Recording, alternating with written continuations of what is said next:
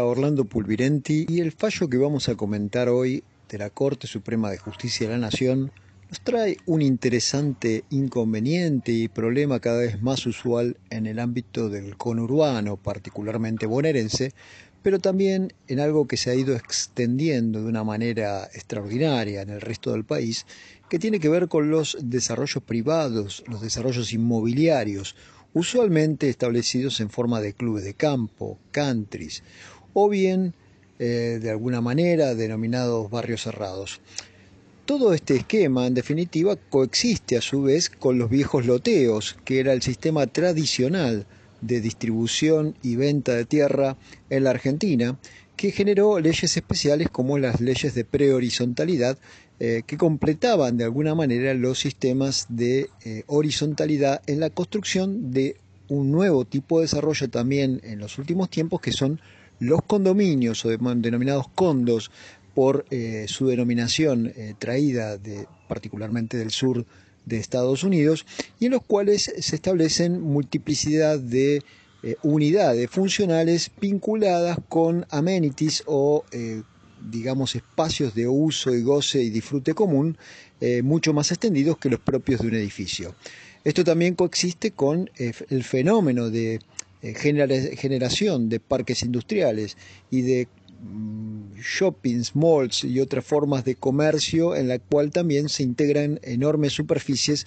bajo una única estructura jurídica.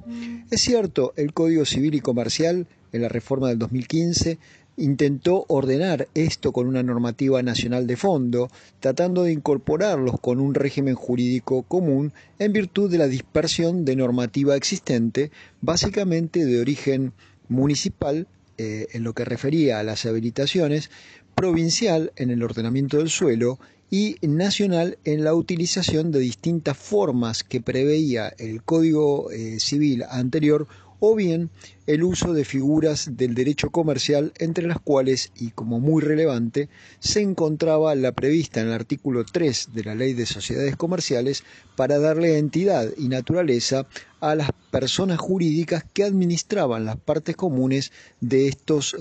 desarrollos urbanísticos generales. Ahora bien, es cierto también que se establece una relación muy peculiar entre el desarrollador privado, entre el adquirente de la unidad y eh, la municipalidad o provincia que habilitan el uso del suelo.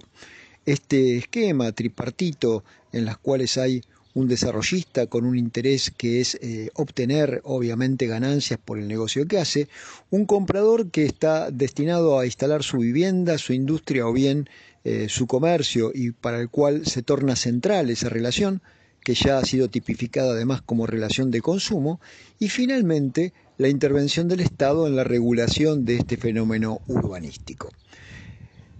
Este conjunto de posibilidades urbanísticas que ha intentado, eh, de alguna manera, como decía, regular el nuevo Código Civil y Comercial y que deja aún un grave problema que es eh, cómo extiende sus efectos hacia el pasado, muy recientemente la Inspección General de Justicia ha tratado de ordenar este fenómeno mediante una resolución general la cual impone un periodo de obligatoriedad de un año para que se regularice la situación de las sociedades eh, establecidas bajo el artículo tercero de la Ley de Sociedades Comerciales y se constituyan los condominios respectivos, pero como es lógico, esto supone integrarse con las autoridades en primer lugar, de la provincia de Buenos Aires, donde la mayoría de los eh, countries y desarrollos se encuentran ubicados territorialmente, si bien su persona jurídica controlante de los espacios comunes puede estar constituida, y normalmente así ocurre, en la capital federal, bajo los términos del IGJ, y por otro lado, establecer la regulación del régimen dominial, porque implica desarmar esquemas en los cuales se establecían servidumbres cruzados y regímenes de condominio forzados a un régimen muy similar al, o al régimen especial para las propiedades horizontales desarrolladas en el, en el plano, que es el esquema previsto por el nuevo Código Civil y Comercial. En ese conjunto de circunstancias y de complicaciones aparece, curiosamente, este fallo, un fallo en el cual eh, se ratifica la decisión eh, de eh, permitir que un espacio de loteo pueda ser cerrado con la simple autorización municipal y la constitución de una asociación civil que regula las partes comunes en tanto y en cuanto obtenga esa asociación civil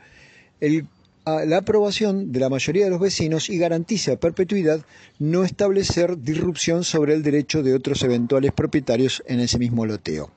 Para ser más claro, lo que este fallo hace es convalida la posibilidad de que se establezca otro régimen eh, por fuera del, establecido en el Código Civil y Comercial, que es un cercamiento de espacios eh, loteados en el cual se establecen servicios comunes al vigilarse el ingreso y egreso del lugar, establecer guardias, eventualmente proveer a la recolección de residuos y demás. De esta manera, lo que en alguna forma eh, ocurre es que se está eh, permitiendo la posibilidad de que los municipios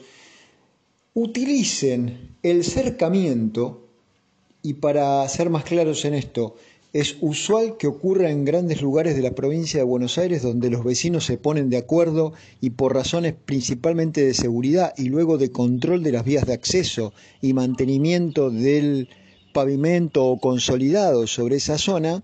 decidan eh, cerrar o, pedir una autorización municipal para cerrar calles que son en principio de dominio público y por ende libremente circulables, los municipios por vía de ordenanza acuerdan ese cercamiento y eh, lo que se logra es un doble objetivo. Por el lado de los vecinos, eh, obtener eh, una, según ellos y su definición, una mejor calidad de vida. Por el lado de la municipalidad, indudablemente lo que obtiene es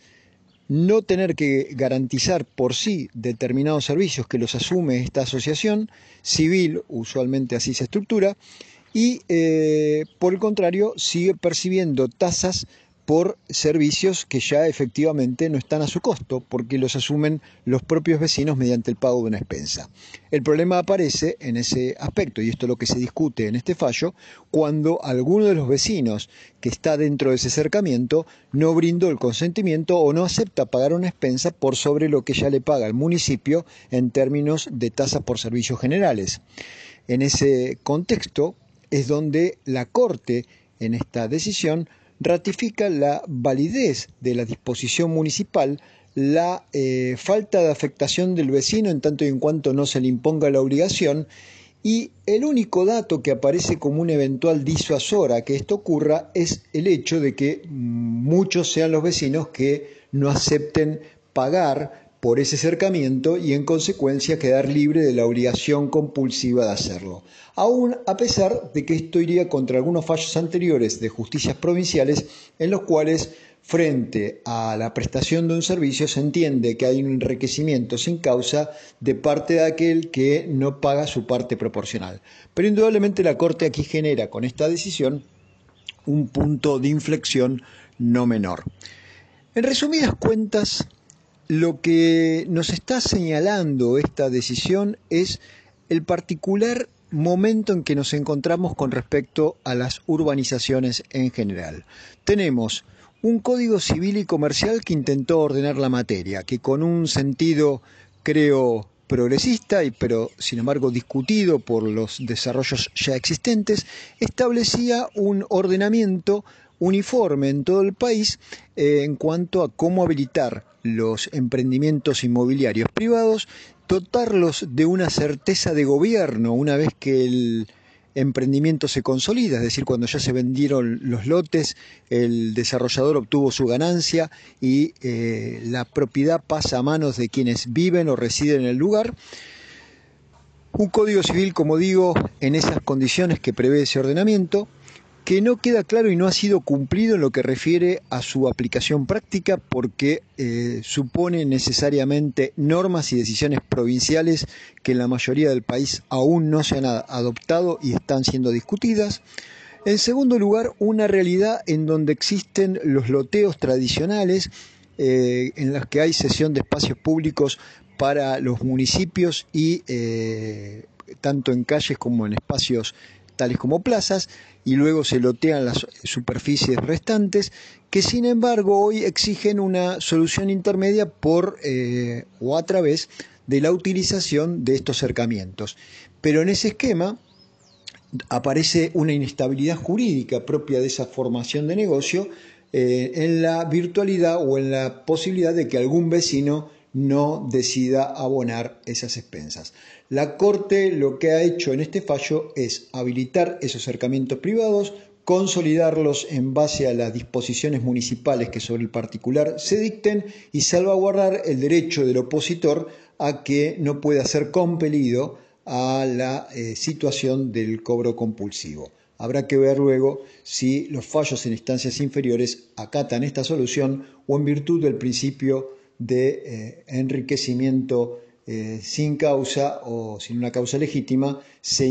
impone a aquel también que utiliza y goza de esos servicios comunes el pago de su parte proporcional.